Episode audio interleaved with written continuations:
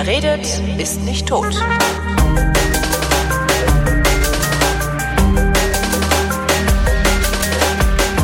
Willkommen zu einer neuen Ausgabe Frau Diener verreist, worin Andrea Diener, die unterwegs ist und über ihre Reisen schreibt, so freundlich ist, mir von ihren Reisen zu erzählen. Hallo Andrea. Hallo Holgi. Heute Frau Diener verreist nach Sibirien. Richtig. Wie lange warst du da? Drei Wochen. Das ist ich lang, war ja im oder? Urlaub. Ich war im Urlaub.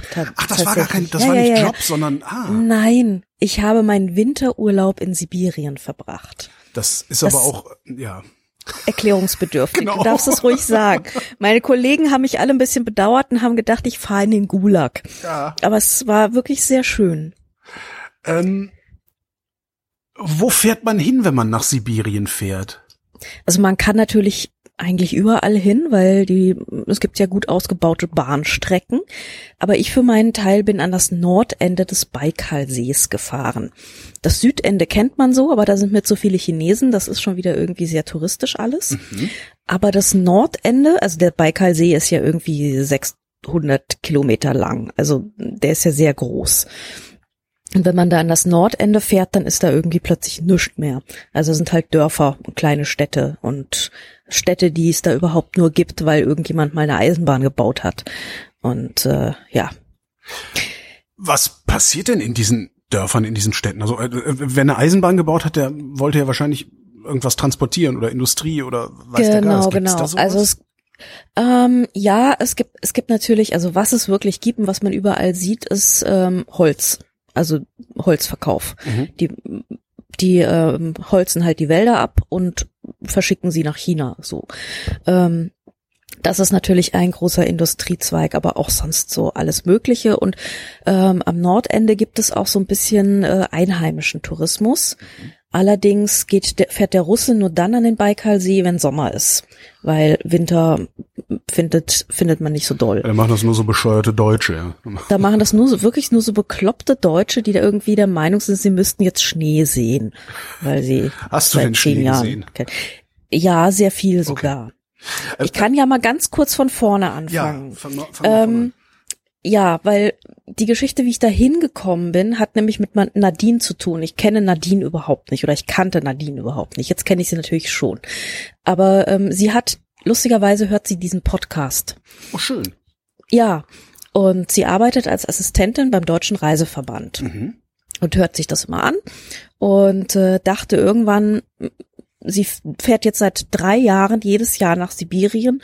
Ähm, das könnte doch was für diese Frau Diener sein. Ja. Und dann hat sie mir eine freundliche Nachricht geschickt und mit einem Link auf ihr Blog. Das kann man unter Fernsein googeln. Mhm. Und äh, dann habe ich mir das alles angeguckt und am nächsten Tag habe ich gesagt so, ja, ich glaube, ich will das. Und dann ähm, bin ich halt mitgefahren. Und sie kennt jemanden in Irkutsk, also Irkutsk ist der, die größte Stadt am Baikalsee eigentlich. Oder nicht direkt am See, sondern so am Abfluss des Sees liegt das. Und da fliegt man auch hin, wenn man dahin fliegt. Das ist so von, von Moskau aus sind das nochmal fünf Stunden etwa, weil das so direkt oberhalb der Mongolei ist. Und äh, sie hat mal eine Tran Nadine hat mal eine Transsip-Reise gemacht, wie ich ja auch.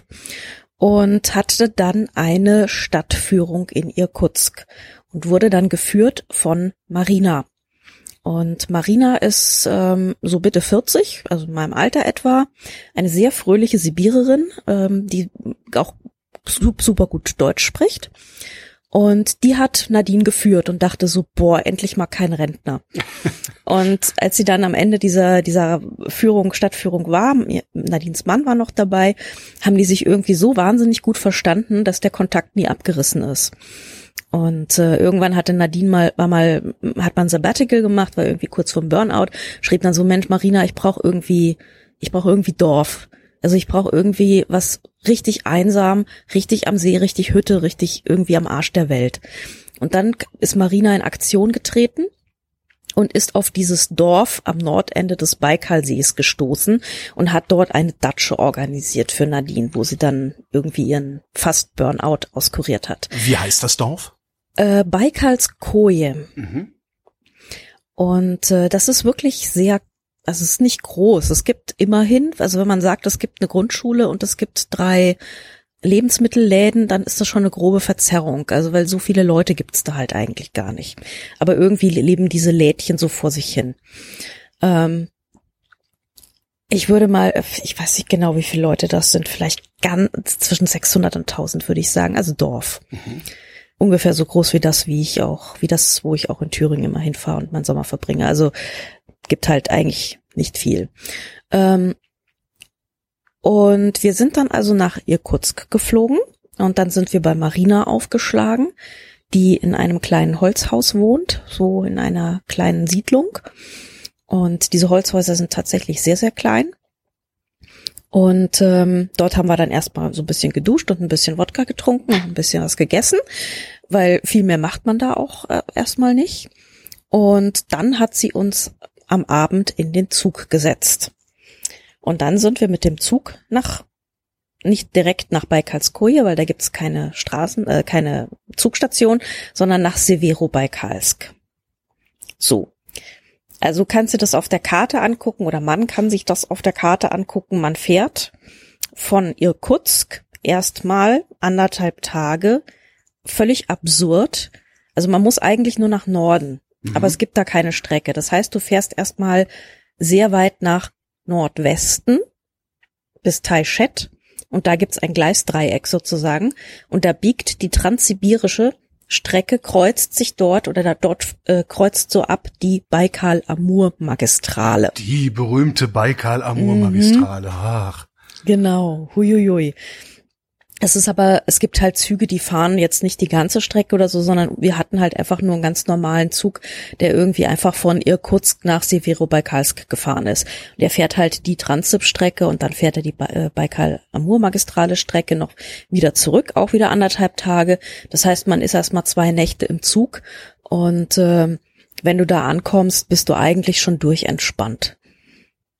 So. Notwendigerweise, weil, ja, weil was Notwendigerweise. Ja, genau. Genau, wir haben uns, ähm, was halt immer ganz nett ist, wir haben uns zu zweit ein Viererabteil geteilt. Und äh, das kann man machen, ist halt jetzt nicht ganz so billig, aber es ist also für deutsche Verhältnisse immer noch ziemlich günstig. Und ähm, ja, das ist, also man, man kann sich dann ausbreiten, kann oben pennen, kann unten sitzen hat sein Fläschchen Wodka dabei, hat irgendwie, ich weiß nicht, Kram zum Fressen und, und sitzt dann da und futtert vor sich hin und knabbert Kekse und guckt raus in die verschneite Landschaft und am Ende dieser zwei Tage bist du halt eigentlich schon so auf so einem ganz guten Level. So erholungstechnisch. Hm. So, wo, wo, wo kommt man dann an? Also Severo-Baikalsk. Also das heißt, okay. genau, das heißt eigentlich Nor im Norden von Baikals, also mhm. im Norden vom Baikalsee und genau da liegt's auch. Ist eine ziemlich kleine Stadt. Ah ja, ich sehe es auf der Karte. Mhm. Genau. Und da gibt's eigentlich nicht viel. Ähm, wir haben da auch erstmal ähm, nicht viel gemacht, außer dass wir uns haben abholen lassen von einer Irina. Und Irina ist irgendwie die ähm, von unserem Vermieter, also unser Vermieter war Sascha. Und der macht ein, im Sommer arbeitet der so ein bisschen im Tourismus mit Baikal-Touren und so und macht das zusammen mit Irina, also sie ist praktisch seine Geschäftspartnerin. Und äh, sonst ist Sascha Eisenbahnangestellter. Mhm. So, weil viel mehr hat man da, glaube ich, nicht. Aber die Eisenbahn ist ziemlich personalintensiv. Ähm, also wenn man da so durchfährt, du siehst, dass immer wieder geräumt ist, dass äh, geputzt ist, dass gemacht ist. Und auch an diesen ganzen Weichen und so weiter gibt's immer Häuschen und da ist jemand. Also hm? ja, klingt nicht putzig, so wie, also, ja. Hm. ja, ja, aber ich meine, es ist halt einfach arschkalt draußen. Was willst du machen? Ja. Wenn die Weiche einfriert, hast du ein Problem, ne? Du musst immer nur also einmal heiß Wasser kommen, ja. Ja, also da ist, da ist immer irgendwie jemand und passt auf die Weichen auf und, und so. Und ähm, also diese Strecke ist ziemlich gut, ziemlich gut betreut und ich glaube, das gibt tatsächlich Arbeit für sehr viele Menschen. Und mit Irina sind wir dann erstmal in die kleine Markthalle gegangen und haben so ein bisschen äh, Vorräte gekauft, weil in Baikalskoje selber Obst und Gemüse kaufen kannst du halt knicken eigentlich. Und, ähm, und ich habe mir noch Stiefel gekauft, weil Sibirien, ähm, ich habe erstens mal das Problem, dass ich seit meiner Fuß-OP nicht mehr wirklich in Schuhe passe, also nicht in Ach, viele, die ich habe, was so ein bisschen blöd ist. Ähm, und ich bin da halt angekommen, so mit meinen normalen Docks, mit denen ich hier so rumlaufe im Winter. Ich habe noch eine Einlage drin, so, aber halt nichts Dolles. Aber da wirst du mit echt nicht glücklich. Und ich bin dann ins Einkauf, also über dem Markt ist so ein kleines Einkaufszentrum, also wirklich sehr klein. Aber es gibt einen Laden für sibirische Rentierfellstiefel. Und ich sage dir, sibirische Rentierfellstiefel. Das ist wirklich, es ist der Hit. Also innen ist so ganz dick Lammfell. Außen ist so ganz dick Rentierfell. Und dann ist unten drunter nochmal dick Filz. Und da unten drunter ist nochmal Gummi. Und dann läufst du eigentlich wie so, wie so in, in sehr weichen Wölkchen. Mhm. Und das Aber es geht wahrscheinlich äh, auch nur dann da, wo sibirischer Winter ist und hier äh, stehst du im Wasser, wenn du damit rumläufst, oder? Oder geht das? Ja, es geht eigentlich. Also ich würde die jetzt hier nicht anziehen, weil ich meine, in Frankfurt ist es eh sinnlos. Aber Mhm. sobald hier mal ein bisschen Schnee ist oder so, oder wenn man mal irgendwo hinfährt, wo Schnee ist, ist man da, glaube ich, sehr dankbar für. Also wirklich äh, großartige Stiefel. Ähm, ich habe es drei Wochen lang bin ich rum, mit diesen Dingern rumgelaufen, dachte so, ich bereue es keinen Tag. Es ist wunderschön. Ähm, ja, und dann sind wir eine Stunde ungefähr noch nach Baikalskoje gefahren, wo wir dann unsere Datsche hatten. Und Datsche heißt Datsche. Wo Ähm, ungefähr ist denn Baikalskoje? Ich sehe das überhaupt nicht auf der Karte. Das ist zu klein. nee, das, ist nicht ja, das ist zu ne? klein. Ja. Also es geht von Severo-Baikalsk, gibt es eine Straße, die geht so nach Süden. Mhm. Ähm, und wenn man die ganz, ganz lange verfolgt, kommt man irgendwann mal wieder an den, am See raus und da ist eine, die Kirche ist eingezeichnet, komischerweise, aber nicht das Dorf. Also wenn du sehr lange auf Google Maps scrollst, dann kommst du irgendwann mal zur Kirche. Ah, diese dünne. Straße, die da unten. Ah ja. mhm. Ja, Okay. genau. Okay. Also es ist eigentlich eine ganz normale Landstraße.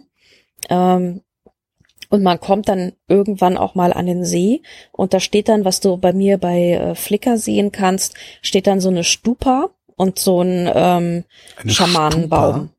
Ja, das sind diese buddhistischen Dinger. Mhm. Also wir merken uns, wenn man reingehen kann, ist es ein Tempel. Wenn es nur rumsteht und keine Tür hat, ist es eine Stupa. Mhm. So, weil wir sind nämlich im Land der Buryaten und die Buryaten sind so halb buddhistisch, halb schamanistisch. Die sind so, die sehen auch, man sieht es schon, die sehen nicht aus wie die anderen Russen, die sehen eher so mongolisch aus. Mhm. Und ähm, diese Kultur prägt aber ziemlich die ganze Gegend so. Also wir sind auch mal mit dem Taxifahrer dahin gefahren, ähm, zwischen Baikalskoje und Severo-Baikalsk und der hält dann halt auch an und lässt dann seine Münze da für die Geister und so. Also das ist das, das ist da relativ präsent so. Und man sieht auch, dass es gibt ja da diesen Schamanenbaum und dieses Holzgestell, wo man so ähm, Opfergaben und und und diese diese Stofffetzen anbringen kann, um sich Dinge zu wünschen und so weiter. Und äh, das ist ja ziemlich in Gebrauch. Also ne, ja. Ja, und dann sind wir weitergefahren bis zu unserer Datsche und die ist schon ziemlich bemerkenswert. Die sieht man ähm, immer wieder mal, weil das ist so ein Haus mit so einem blauen Wintergarten vorne dran. Eigentlich wirklich eine Sommerdatsche von Saschas Tante. Und äh, die ist auch jetzt nicht unbedingt für Gäste, sondern die ist halt ganz normal privat eingerichtet und ähm, wird aber halt ab und zu auch mal vermietet, wenn es sein muss. Und äh, wir haben sie halt im Winter gemietet und das ist absolut, also das macht halt keiner eigentlich. Ich wollte gerade sagen, Sommerdatsche heißt das, das Ding ist auch nicht ordentlich beheizt oder beheizbar. Doch, doch, doch. Also das ist ja, ähm, das ist ja ein altes Haus eigentlich. Also die haben ja früher Leute wirklich drin gewohnt und das nicht als Sommerferienhaus gehabt, sondern als ganz normales Haus. Okay. Ne? Weil Severo Baikalsk ist, äh, Quatsch nicht. Baikalskoje ist eigentlich ein Fischerdorf. Und da haben ja wirklich Leute gelebt und irgendwie Fischerei betrieben. Und es gibt auch noch so eine kleine Fabrik im Dorf, die aber leer steht komplett. Aber da gab's mal ähm, Fischindustrie. Und ähm, so in Sowjetzeiten. Und es gab natürlich auch Kolchosen und alles Mögliche. Und ähm, dass das halt wirklich so Tourismus und Datschenbetrieb ist, das ist nicht die allerälteste Entwicklung. Okay. Ja. Aber haben die denn da überhaupt, also wenn die, wenn die das sowieso nicht gewohnt sind, so mit dem Tourismus, ist, was machst du denn da als Touristin den ganzen Tag? Ähm, also wir haben nat ich habe natürlich sehr viel gelesen.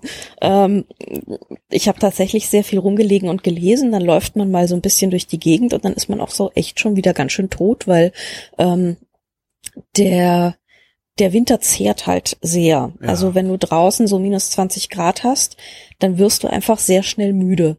Also der zieht die Energie aus den ganzen Akkus raus. Also dein Handy ist sofort leer, wenn du es draußen hast.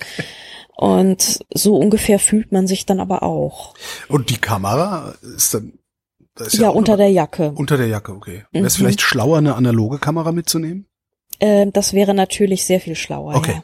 Aber das machen Menschen, wenn sie so wirkliche Arktis-Expeditionen oder sowas machen, dann ist das tatsächlich heute auch noch so, dass sie dann so diese Analog-Leicas mitnehmen. Hm. Ja, ja, das gibt's noch.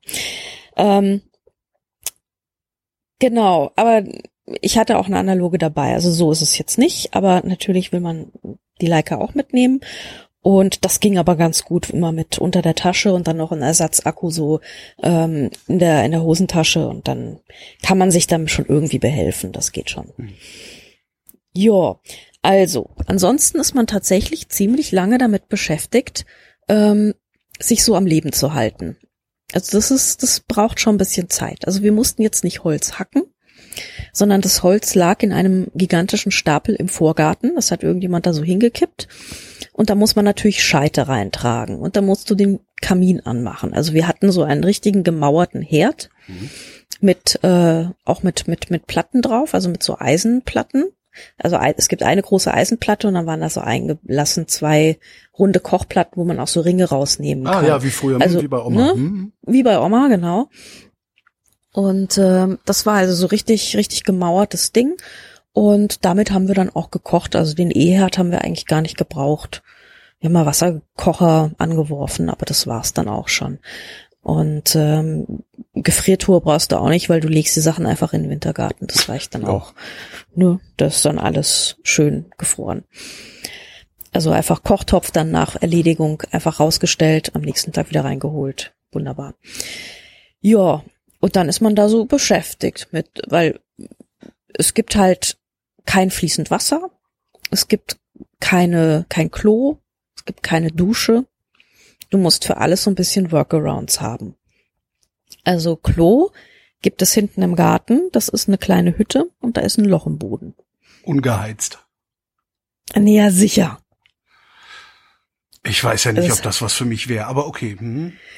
Das geht tatsächlich ganz gut, weil du sitzt halt die halbe Zeit in der Küche, Ja. direkt neben diesem Ofen und der Ofen ist sau heiß, weil so richtig regeln kann man das halt nicht. Da Mhm. brennt halt Holz, ne?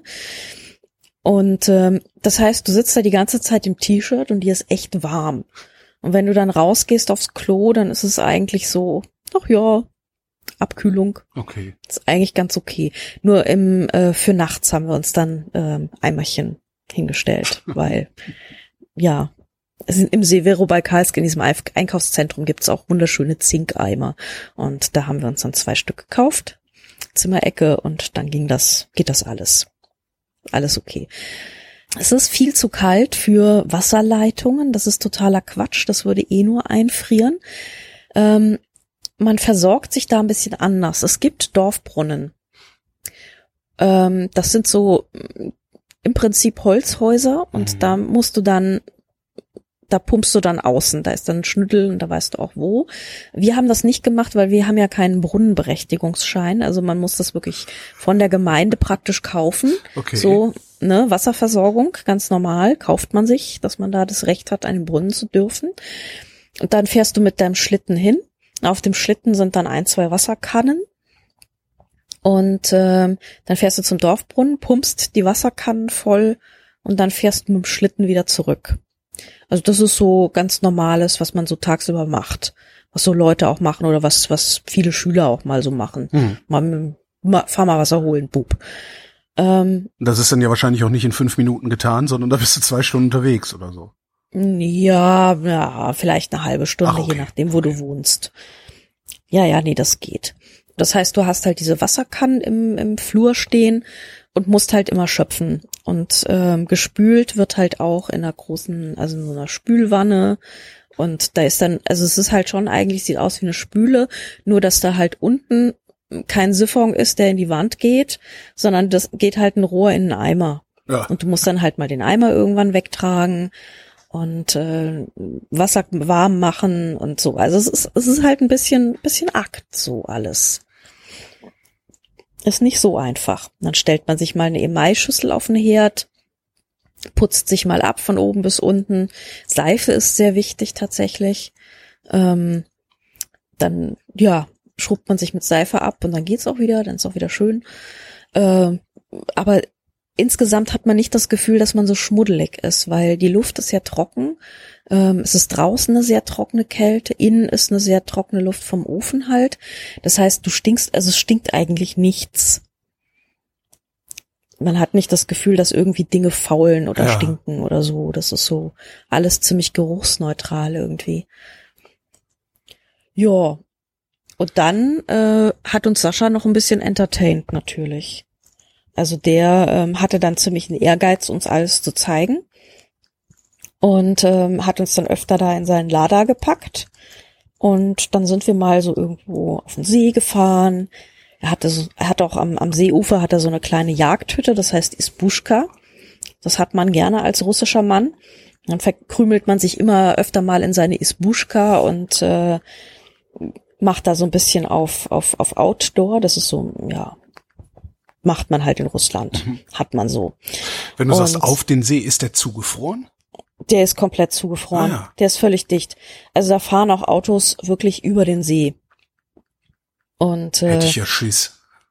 nee, überhaupt nicht. Also du merkst ja bei den Eisfischern immer ganz gut, wie dick es gerade ist. Mhm. Und so ab 30 Zentimeter ist es überhaupt kein Problem, mit dem LKW drüber zu fahren.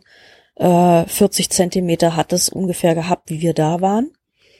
Äh, man merkt immer mal so ein bisschen, wenn man drüber läuft, dass es unter einem so knirscht und rattert und stößt und rumpelt. Mhm. Also es ist wie so ein ganz, ganz leichtes Erdbeben, weil das Eis immer wieder arbeitet. Und es gibt dann auch so Zonen, wo sich das Eis dann so zusammenschiebt und so Splitter bildet, also so richtige Splitterzonen bildet. Da kommt man dann auch kaum drüber, aber es ist sehr fotogen. Hm. Stimmt, ja, ich sehe es. Hm. Also man kann da wirklich drauf rumlaufen und es gibt auch wirklich äh, fast ein bisschen wie Straßen im Schnee. Also man sieht da schon, wo die Leute alle lang gefahren sind und da fährt man dann auch lang, das ist auch kein Problem. Ähm, manchmal muss man ein bisschen gucken am Rand, da gibt's dann noch teilweise warme Quellen, dann muss man dann schauen, wo die, wo die anderen lang sind, äh, um zu wissen, wo man selber lang kann. Aber normalerweise ist das ähm, ja, also so einer, ein, ein Depp pro Winter kracht dann halt mal ein, aber Okay. ja, im, im Grunde, wenn du dich da, wenn du da kein, kein Risiko eingehst und irgendwie schön in der Mitte da über die Spuren fährst, ist das eigentlich echt safe. Also, ja, kein Problem. Da sind wir ein bisschen rumgefahren, wir sind zu dieser Isbuschka und ähm, haben da natürlich den obligatorischen, du kriegst immer Omul. Omul ist ein Fisch irgendwo auf halber Strecke zwischen Lachs und Forelle. Mhm. Den gibt's nur im Baikalsee und den gibt's dort aber überall. Also die ganze Markthalle von von Irkutsk ist voll mit geräuchertem Omul. Und im Winter gibt's da, also im Sommer hängt auch überall, wenn der Markt ist, gibt's, kriegst du überall geräucherten Omul. Ähm, wir haben den auch in allen möglichen Variationen gehabt und an der Jagdhütte haben wir den auch einfach, äh, hat den Sascha einfach so aufs, aufs Grillrost geworfen, unten drunter Feuerchen, zwei Kartoffeln daneben gelegt. War total okay. Also das ist irgendwie so dieses Basisessen, was man da kriegt. Mhm. Es ist halt sehr einfach, aber es ist dann aber auch irgendwie immer wieder sehr gut. Also so einen ganz einfachen Fisch vom Rost, das ist schon ganz geil. Aber vor allen Dingen, wenn er frisch ist. Ne? Das, äh, Eben. Ja, ja gut, da ist ja, also der ist, da ist alles frisch, weil es ist, sobald es an Land ist, ist es gefroren. also wie man, wie da ein Fisch verderben will vor Frühjahr, vor, vor, vor März, vor April, weiß ich nicht. Geht eigentlich nicht. was haben die denn da eigentlich im Sommer für Temperaturen? Ist es auch kalt oder wird's da richtig warm dann auch? Also ich war ja mal im Zuge meiner Transip-Reise im Sommer dort und Mhm. da war es draußen schon so 25 Grad, also sehr angenehm. Wow. Aber der See ist wahnsinnig tief. Das heißt, der ist eigentlich nie richtig warm und es sind eigentlich kaum richtig Badetemperaturen. Mhm. Ähm, also wir waren da mal drin für ein paar Sekunden, einfach nur damit wir mal drin waren. Und da waren es so sieben Grad. Boah, nee. Also man, man will das nicht unbedingt. Mittlere Tiefe 744 Meter. Das ist ja, Ja. das ist aber mal richtig tief. Der, ja, das ist, das ist tatsächlich, also vom, vom Wasservolumen her ist es der größte See der Erde. Mhm. Und ich glaube, es ist auch der tiefste auf jeden Fall. Und ähm, das ist im Prinzip, ich sage es immer wieder gerne, weil es so klingt so wahnsinnig, das ist die Kontinentalspalte äh, zwischen der indischen und der asiatischen Kontinentalplatte. Ach was. Und die ist halt vollgelaufen und die heißt Ja. jetzt Baikalsee. Okay. Genau, also das ist so richtig so was ganz Tiefes. Und äh, da gibt's dann, also da gibt's ja auch Robben zum Beispiel, die äh, Nerpa. Und die, die Baikal-Robbe äh, lebt dann auch im Winter da irgendwo ganz unten und ähm, kommt auch irgendwie klar. Also es ist wirklich sehr, sehr groß. Und wenn da irgendwo noch ein Wal schwimmen würde, den man seit 30 Jahren nicht gefunden hat, das würde, glaube ich, keinen wundern. Weil was da unten noch ist und kreucht und fleucht, das weiß kein Mensch. Dann sind wir mal ähm, zu einem Inselchen gefahren, sind da mal hochgestapft. Dann sind wir mal äh, zu warmen Quellen gefahren, das war sehr schön. Das ist, wo diese Ähm, Frau gerade da ins, ins Schwimmbecken steigt. Genau, Diese ja, das ist ja. Vanessa. Vanessa, unser Butterfly. Vanessa war die einzige äh, Touristin außer uns. Mhm. Ähm, die Vanessa ist aus Tschuwaschien, also das ist unten an der Wolga. Mhm. Und ähm, da, wo ich auch lang gefahren bin mit dieser Wolga-Schifffahrt, genau, Cheboksari, da kam die her. Und die war aus irgendwelchen vollkommen undurchsichtigen Gründen, war sie für eine Woche eingemietet, da auch im Dorf. Und ähm, Vanessa ist, war sehr nett, aber irgendwann ist sie uns auch gehörig auf den Keks gegangen, weil sie war so ähm, so quietschig. Also Ah, sie, okay. sie hat uns die ganze Zeit erzählt, Vanessa, Vanessa means Butterfly. Aha. Und seitdem hieß sie nur noch Butterfly bei uns. Und sie hatte auch wirklich so ein Butterfly-Gemüt und da mussten wir dauernd Fotos mit ihr machen und so. Und ähm, das war dann ein bisschen, manchmal ein bisschen anstrengend, weil wir wollten ja eigentlich eher so ein bisschen unsere Ruhe haben und ich wollte auch eigentlich sehr viel lesen und auch nicht jeden Tag Ausflüge und nicht jeden Tag Bespaßung. Aber wir haben dann, waren dann auch ein paar Mal mit Vanessa unterwegs, zum Beispiel in diesen lustigen Quellen. Ähm, sie hatte dann auch den Ehrgeiz, einmal auf dem Baikalsee Schlittschuh zu laufen. Auch das siehst du. Ähm, da sind wir da hingefahren und Sascha hat dann im Schweiße seines Angesichts mit Feudel und Besen und Kram hat er dann irgendwie so ein Stück See freigeräumt vom Schnee, das dann wirklich äh, ne, das Eis da war. Hat irgendwie, ich glaube, eine Dreiviertelstunde hat, er, hat der Bub geputzt und dann hat sich Vanessa erstmal stundenlang umgezogen, hat ihren Eislaufdress angezogen, ist fünf Runden gedreht, war sehr glücklich, hat die ganze Zeit ins Telefon gelabert dabei. Wir mussten auch immer alle permanent für sie filmen und so.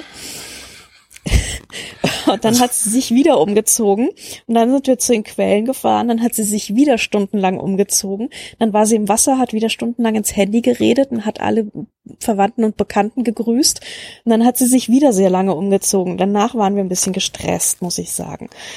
Das heißt, die Wahrscheinlichkeit, dass du deine Ruhe hast, ist äh, da, wo mehr Touristen sind, ein bisschen größer, weil die können dann untereinander fraternisieren und du kannst dich zurückziehen. Ne? Ach, das war aber auch ein bisschen egal. Wir haben dann auch den nächsten Tag einfach mal gesagt, komm, lass uns in Ruhe.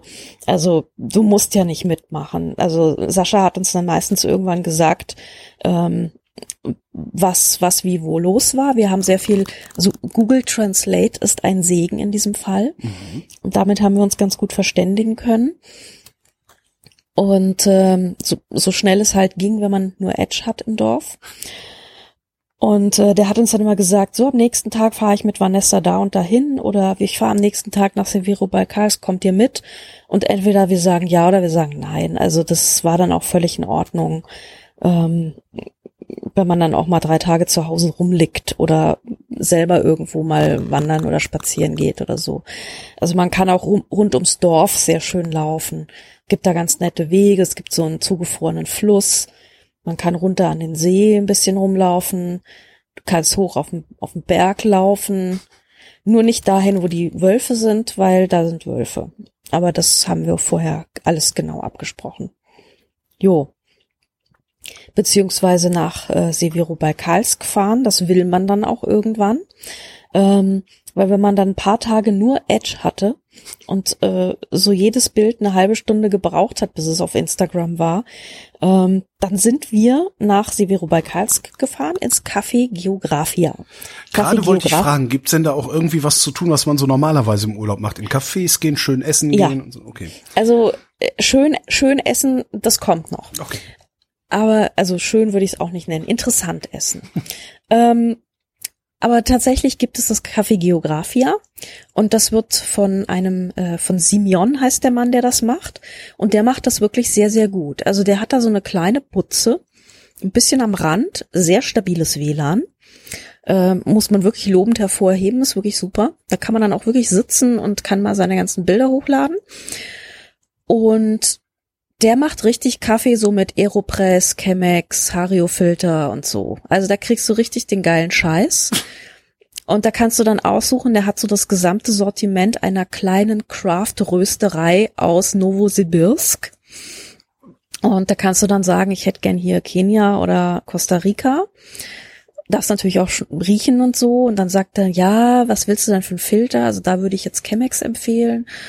Und äh, der macht es richtig mit, mit sehr viel Liebe und Expertise und so und kriegst so ein bisschen Kuchen und also da trinkt man dann richtig geilen Kaffee und hat richtig geiles WLAN, freut sich seines Lebens und rund da um die Ecke ist auch nochmal ein größerer Supermarkt, da kriegt man dann auch so, ich glaube, zwei Sorten Müsli.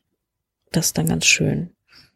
Es gibt dort noch ein Museum, aber da waren wir dann auch echt irgendwann zu müde für. Also es gibt dort das, äh, das BAM-Museum, das Baikal Amur Magistralen Museum.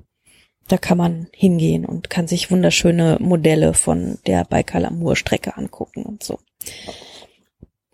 Ja, und wenn man dann am Abend mal so richtig versifft ist und denkt so, eigentlich würde ich jetzt gern duschen wollen, mhm. dann äh, fragt man Sascha, ob die, ob seine Tan ob seine Mutter, das ist die Galina, die war auch gleich bei uns in der Straße, ob Galina mal die Banja anheizen kann. Und das macht sie natürlich gerne. Und dann laufen wir bei Galina vorbei und Banja ist im Prinzip, ich weiß nicht, ob dir das Konzept was sagt. Nein.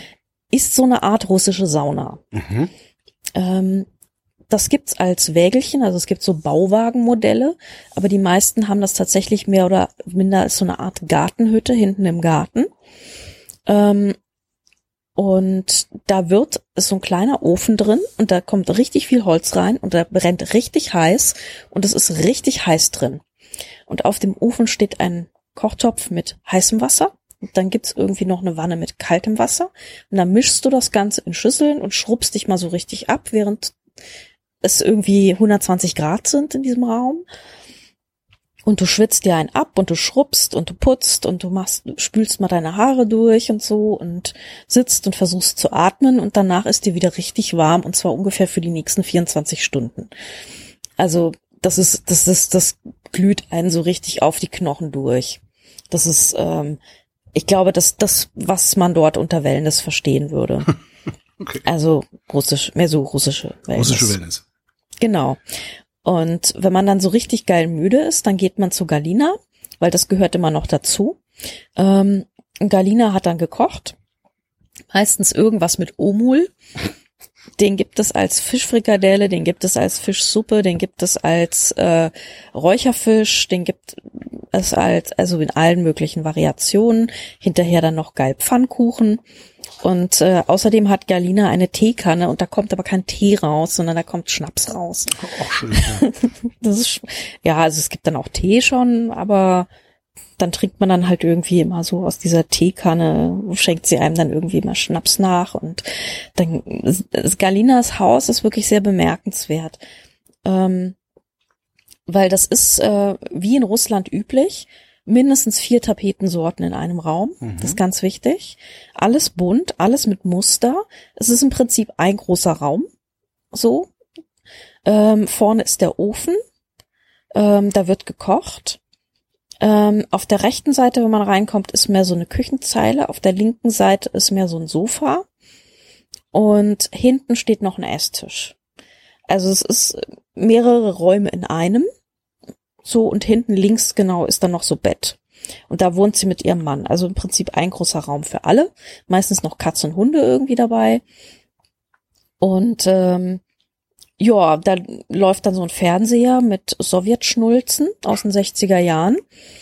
Und dann sitzt man da und isst irgendwie sehr viel Fisch und trinkt sehr viel Schnaps und guckt sich diese Sowjetschnulzen an und äh, ja, das äh, flauscht die Katze und krault den Hund und das ist irgendwie danach bist du eigentlich dann auch, also dann da willst du eigentlich ins Bett. Hm. Ja, klingt so. Ja. Hitze, Schnaps, Fisch. Mhm.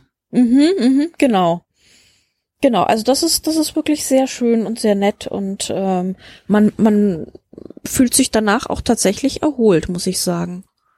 Also ich bin, muss ich sagen, von meinem Urlaub so erholt wiedergekommen wie selten. Okay. Und vor allem habe ich auch kaum gefroren, muss ich sagen, weil es ist immer heiß, überall ist es überheizt Mhm. und es, es nervt erst ein bisschen. Aber dann kommst du drauf, dass du halt dann draußen auch für die Kälte einfach sehr gut gewappnet bist. Also du bist so durchgeheizt permanent. Ähm, du gehst halt raus und denkst so, ach, schön kühl. Und wenn man sich erstmal dran gewöhnt hat, dass, also du bist ja in der, in der Nase drin, es ist ja immer ein bisschen feucht, ja. Und wenn man sich mal dran gewöhnt hat, dass das halt sofort fest wird, wenn man rausgeht.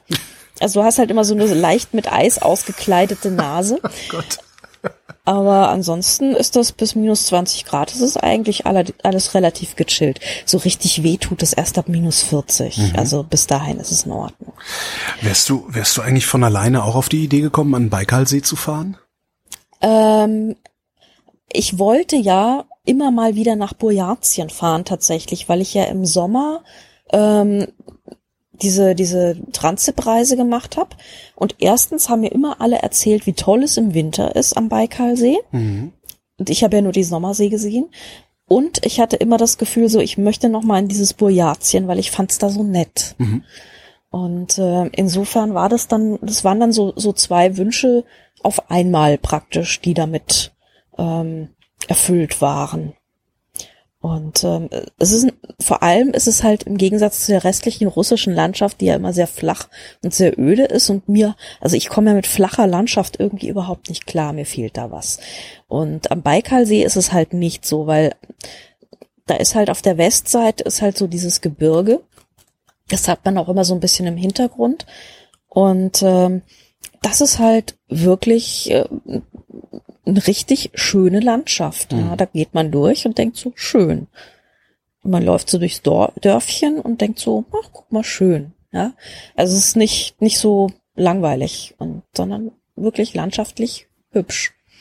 Außerdem mag ich ja so Dorfurlaub echt wahnsinnig, wahnsinnig gerne, so mit relativ wenig los. Ähm, sehr moderate Aufregung, da läuft man mal zum Friedhof, ja. hat man auch schon was geschafft. also es ist halt wirklich so, ja. Oder läufst mal ums, ums Dörfchen und dann kommen dir die ganze Zeit diese Free-Roaming-Kühe entgegen, die stehen dann da. Mhm. Und als Stadtmensch denkst du so, wie komme ich jetzt an den Kühen vorbei? die gucken irgendwie so ein bisschen, weiß ich, gucken die jetzt nett, gucken die jetzt nicht nett. Dann läufst du so vorbei, die Kühe weichen dir aus, denkst du, okay, ist jetzt gegenseitiges Einvernehmen, wir weichen das aus. Das war dann auch schon wieder ein Abenteuer. So, also für Stadtmenschen wie mich ist es ein Abenteuer.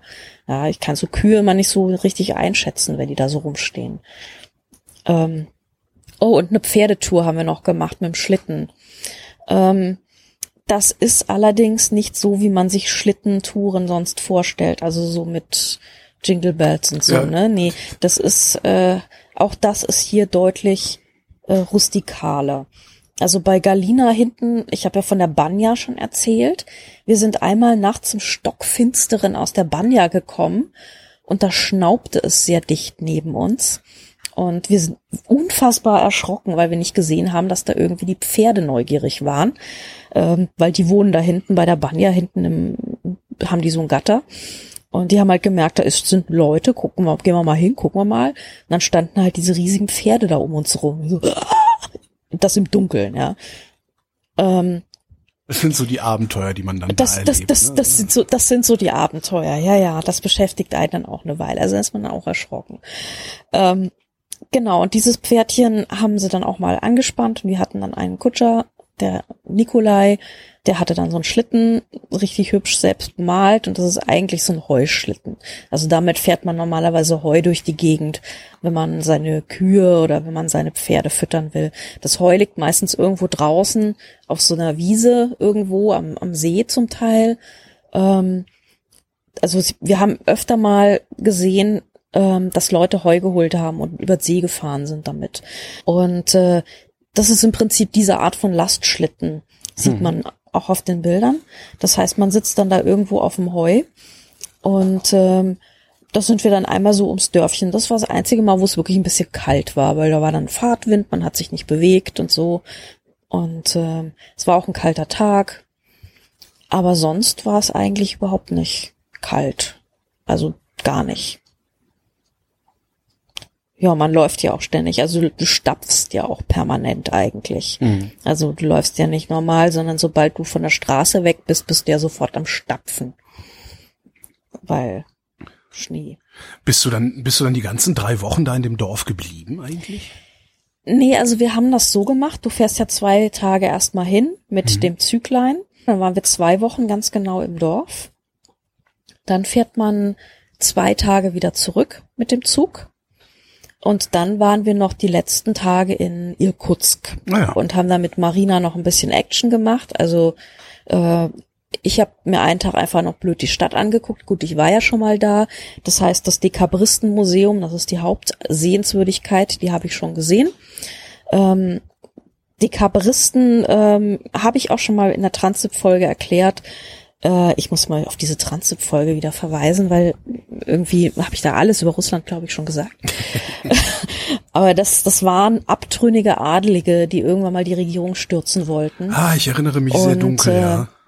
Die wurden dann nach Sibirien verbannt und haben sich da in diversen Städten niedergelassen. Und die Trubetskoi-Familie, die war in Irkutsk und die haben dort das Haus, also so ein Haus gehabt, das sie aufgebaut haben und dort äh, so ein bisschen gesellschaftliches Leben, soweit es dann halt man das in Sibirien machen kann. Und dieses Haus von diesen Trubetskoy ist heute eben ähm, dieses Dekabristenmuseum. Und ähm, das ist wirklich sehenswert, das kann man sich angucken, das ist wirklich nett, weil man dann halt, also die Geschichte von denen ist halt einfach interessant. Du hast halt wirklich so Adelige vom Moskauer Hof und dann fallen die über Nacht in Ungnade und werden halt irgendwo in die Pampa versetzt. Und Sibirien war halt damals richtig Pampa, also da gab es ja noch keinen Zug. Und äh, die haben da aber ziemlich viel gemacht, also haben sich damit beschäftigt, zum Beispiel, was wächst hier eigentlich, was kann man hier eigentlich anbauen, haben so landwirtschaftliche Versuche gemacht und so Sachen. Und äh, also das ist echt, die, diese ganzen Hintergrundgeschichten sind wirklich spannend. Und ihr kurz, das kommt dazu, ist auch eine wirklich nette Stadt einfach. Also das ist so, es gibt so viele kleine Holzhäuschen tatsächlich noch in den Seitengassen ähm, teilweise in sehr gutem Zustand, teilweise in ganz fürchterlichem Zustand. Es gibt eine Markthalle, da kann man auf jeden Fall mal rein. Die ist auch sehr neu gemacht worden. Als ich das letzte Mal reinkam, war die noch so richtig Sowjet gekachelt. Und mittlerweile sind diese ganzen Buden so mit Holz eingerahmt. Es gibt so äh, es gibt irgendwie so Organic Coffee und so. Hipster-Markthalle. Ja. Also es ist, es ist voll die Hipster-Markthalle mittlerweile, ja. Ich habe es echt nicht geglaubt. Ich kam da rein, dachte so, also vor vier Jahren war das hier noch nicht so. Aber was es halt noch gibt, ist, wenn man draußen vor der Markthalle ist, dann gibt es noch ganz viele Stände, wo so Omas Sachen verkaufen. Mhm. Also die sind auch gebaut, also das heißt, die stehen da nicht wild rum oder so, sondern das sind auch wirklich gebaute Stände. Und da kannst du dann halt zum Beispiel selbst gestrickte Socken kaufen für ein Apfel und ein Ei, was ich ja natürlich immer mache, weil ich, erstens äh, will man ja die Omas dort unterstützen und die Socken sind halt auch geil und verkaufen dann irgendwie ihre Marmelade und ihren Kram und so. Also das ist schon immer ganz schön. Ja, ähm, dann sind wir auch einen Abend nochmal weggegangen und haben es krachen lassen mit der Brigade, wie Marina ihren Freundeskreis immer nennt. Und der ist tatsächlich auch äh, sehr bunt und sehr, also alle möglichen Leute, alle möglichen Altersklassen. Das ist, das, das war richtig, das war ein richtig netter Abend. Wir haben dann irgendwie noch, es gab dann noch Live-Musik in diesem ukrainischen Restaurant und Riesenplatten aufgefahren und Fisch und Kaviar und Zunge und Gedöns und du willst dort nicht Vegetarier sein. Das, das ist äh, Osteuropa, total, ja, ja. das ist halt wirklich Quatsch. Aber mit Fisch, also so, sobald man Fisch isst, kommt man da eigentlich gut klar. Also das ist überhaupt kein Problem. Ja. Und dann gab's noch Live-Musik und mir noch am Tanzen und so. Also es war wirklich sehr, sehr lustig und äh, der Wodka ist dort viel besser als hier. Mhm. Also ich lebte hier ja tatsächlich sehr lange in dem Glauben, ach naja, Wodka, ne? Ja denkt man sich so, schüttelt man irgendwas rein, wird's besser. Und Aber man hat so ein bisschen das Gefühl, dass sie den guten Scheiß einfach nicht exportieren. Ich habe in Russland ausnahmslos guten Wodka getrunken. Mhm. Der ist dort viel weicher. Mhm. Und auch in diesen kleinen Lädchen, in diesen Magazins, wo wir da in, in Baikalskoje ab und zu mal eingekauft haben, wo man übrigens mit EC-Karte zahlen kann. Ich auch möchte schön. das noch es ist wirklich toll, du bist am Arsch der Welt. Es wird modern da irgendwie. Ich, da, zieht die, ja, zieht, kann man das so sagen, dass da die Moderne einzieht?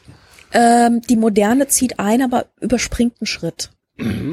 Also es ist irgendwie so, wenn du zum Beispiel Fahrkarten im, im Bus oder sowas kaufst, da habe ich mich letztens noch mit jemand unterhalten, du kannst entweder bei der Schaffnerin am Bauchladen kaufen oder irgendwie mit Apple Pay beim Fahrer. Ja aber dazwischen gibt's halt nix. Hm. So, also diese dieses ganze, was bei uns so dieses Automatendings ist, das, das gibt's da halt nicht. Also es ist eher so, entweder du machst es richtig alt oder du machst es halt richtig neu. Und dazwischen ist nix. Das ist, das ist so, da prallen dann echt so Lebensmodelle aufeinander, das ist schon spannend. Was es halt noch nicht gibt, ist halt so wirklich diese ganze äh, Vegan-Geschichte, weil hm es ist einfach, ähm, was Lebensmittel angeht und so weiter, es gibt nicht alles halt. Ähm, also was halt ein Problem ist, ist zum Beispiel Käse.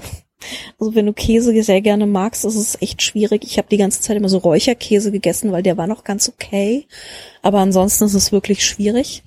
Na gut, ähm, vielleicht fährt man auch nicht so weit Richtung Osten, um so einen okay, Kulinarikurlaub zu machen. Ne?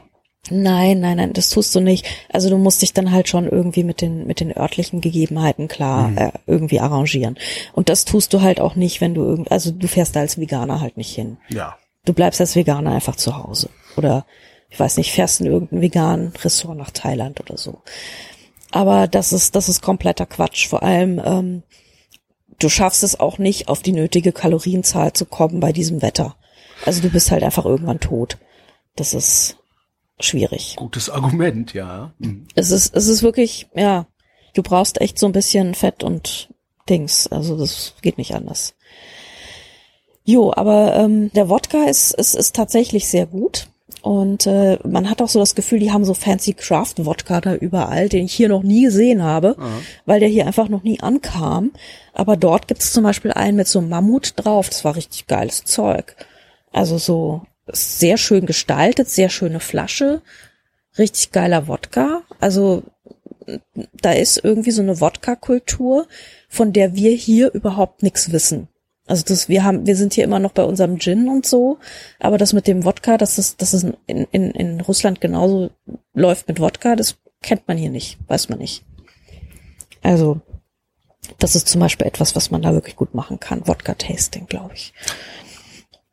Und das ja. war's dann aber auch schon, ne? Du meinst so in Sachen Kulinarik? Ja, was man da machen kann. Also das das äh, Dingsbums-Museum. Äh, also das ja, also du, du machst du machst halt nicht so ich glaube, es ist eine andere Art von Urlaub. Mhm. Also du machst halt nicht unbedingt so Sightseeing. Also wobei du kannst da natürlich auch noch den äh, in Irkutsk kannst du noch einiges besichtigen. Da gibt's noch irgendwie noch burjatische Tempel und und sowas. Also das das kann man natürlich alles machen und du kannst mhm. auch noch in die Marie äh, Entschlafenskathedrale und so. Du kannst das alles machen, du kannst dieses volle Sightseeing-Programm machen, aber ich finde, es gibt einfach so viel interessantere Sachen und das Alltagsleben ist schon so anders und interessant, dass man eigentlich das sehen will. Mhm. Also ich bin dann auch so in ganz normale Einkaufszentren einfach rein, weil ich sehen wollte, wie funktioniert das hier? Wie sieht das hier aus? Ist das hier ein bisschen, ist es anders? Ist es anders? Ja. Es ist, also wo ich war, es ist deutlich weniger fancy. Dafür gibt es bei Burger King ungefähr 20 verschiedene Getränke und kein Coca-Cola, nirgendwo Coca-Cola, aber du kriegst geile Eistees und so. Also es gibt schon so so ein paar kleine Binnenunterschiede, ja. Und du kannst natürlich überall dann irgendwie bargeldlos zahlen und so. Also das das sind wirklich so diese Dinge, wo ich mir denke so ja, so diese Einzelheiten, wo man echt weiter ist. Das ist schon schon ganz interessant. Ähm, ich bin dann die Straßen hoch und runter mal gelaufen und Oh ja, und wir waren noch, ähm, wir waren noch Torte essen. Es gibt äh, ein Tortenbusiness in Irkutsk. Das sollte man wirklich nicht auslassen, wenn man dort ist. Und das hat auch eine ganz interessante Geschichte, weil das war eine Frau, die hat angefangen, den ähm, Marktbeschickern am Irkutsker Markt, also da in dieser Markthalle, die es da halt gibt in der Stadt, äh, denen hat sie angefangen, aus ihrem Kofferraum raus Kuchen und Kaffee zu verkaufen.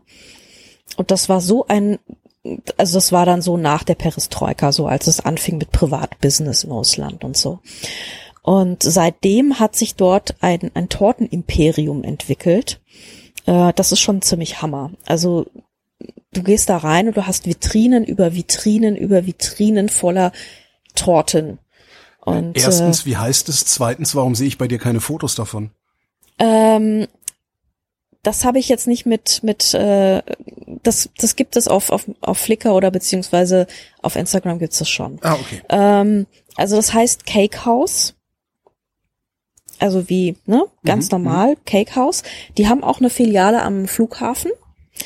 Und es gibt dort äh, sieben verschiedene Baiser-Torten alleine. Gute Güte. Ja, ich bin ja so ein Baiser-Torten-Fan leider. Und ähm, ich habe dann die Baiser Baiser ähm, Torte mit Pistazien war sehr sehr geil. Also es ist richtig cool. Und diese russischen Torten sind halt äh, kennzeichnen sich dadurch, dass sie sehr viele Schichten haben. Also die sind so ganz ganz dick, viel geschichtet, viele dünne Schichten, Biskuitschichten und mit irgendwie Zeug dazwischen und so. Das ist es ist richtig geil. Also wenn du da in Irkutsk bist, Cake House, place to be, muss man echt sagen. Nee, aber die Stadt ist wirklich nett. Also man kann da so rumlaufen. Es gibt kleine Geschäfte. Es ist irgendwie, es ist irgendwie ganz schön. Mag das gar wirklich gerne. Jetzt warst du in Osteuropa, so ziemlich überall, habe ich das Gefühl. Ähm, Mhm. Gibt's noch irgendeinen weißen Fleck, wo du noch hin willst, oder reicht's jetzt auch? Ja, diese ganze Kaukasus-Gegend, da war ich ja überhaupt noch nie. Also, oder so, so, Georgien soll ja sehr schön sein. Also, es gibt da schon noch eine ganze Menge Gegenden, in denen ich noch nicht war. Aber ähm, ich habe jetzt erstmal noch nicht so viel weiter geplant, abgesehen davon, dass ich ja dann irgendwie nächstes Jahr mal einen Russischkurs machen will, weil ähm, das ist jetzt irgendwie Quatsch. Ich kann es immer noch nicht richtig. Ich kann immer noch keine Sätze bilden und das ist irgendwie blöd. Also wenn ich da, ich würde wahnsinnig gerne nochmal nach Sibirien fahren, weil wie gesagt, es war einer der entspanntesten Urlaube, die ich echt bisher so gemacht habe. Aber dabei irgendwie interessant, weil du halt den ganzen Tag guckst, wie überlebe ich jetzt und so. Was koche ich jetzt? Mhm. Ähm, aber abgesehen davon, dass ich unbedingt irgendwie mal dort Russisch lernen will, ähm, habe ich jetzt keine weiteren Pläne. Ich bin gespannt, was sich ergibt. Äh, irgendwas wird sich ergeben, da bin ich mir ziemlich sicher. Ansonsten habe ich bisher für dieses Jahr noch zwei weitere Reisen festgemacht in Länder, in die ich noch nicht gut kenne. Und ich glaube, das wird interessant. Was wird es? Ähm, was ich schon weiß, ist Indien und Jordanien. Hui. Mhm. Wie lange fährst du denn nach Indien dann?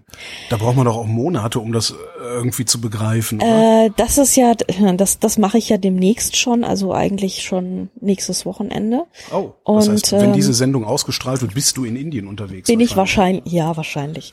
Ähm, genau, und äh, du musst diese Sendung sowieso bald ausstrahlen, Okay. weil jetzt momentan, während wir das aufnehmen, war ja gerade Chris Marquardt im, am Baikalsee. Ja, Das heißt, der wird das wahrscheinlich alles auch nochmal erzählen. okay. Da dürft ihr euch nicht doppeln.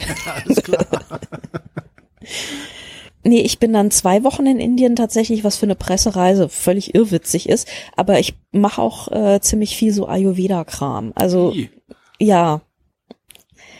Das wird, glaube ich, eher auch experimentell. Eine Freundin von mir ist mal, ist mal für sechs Wochen nach Indien zu, auf so eine Ayurveda-Farm und ist nach zwei Wochen, nee, für vier Wochen ist sie dahin und ist nach Mhm. zwei Wochen abgehauen nach Goa an den Strand und hat zwei Wochen lang gefeiert und sich volllaufen lassen, weil sie diesen ganzen Ayurveda-Quatsch nicht ausgehalten hat. So geht's mir wahrscheinlich nach zwei. Wochen auch. Ich bin mir ziemlich sicher, um ehrlich zu sein. Wobei ich bin halt, ähm, ich habe dafür gestimmt, dass ich nicht dieses Seres so am Arsch der Welt kriege, sondern dass ich ähm, in diesem Maharaja-Tempel irgendwo bin, wo es ein bisschen urbaner ist. Also Mhm. da kann ich auch ab und zu noch mal raus. Ähm, hoffe ich. Also ich glaube, es ist nicht so erwünscht, weil man läuft den ganzen Tag in weißen Pyjamas rum. Also ich bin gespannt, ich werde davon berichten. Und äh, ansonsten gucken wir mal, was sich was sich noch ergibt dieses Jahr. Ja. Ist auch mal schön, nicht ganz durchgeplant zu sein. Ja, das allerdings. Ja, denn äh, schöne Reise nach Indien Dankeschön. und vielen Dank fürs Gespräch. Danke dir. Und euch, wie immer, vielen Dank für die Aufmerksamkeit.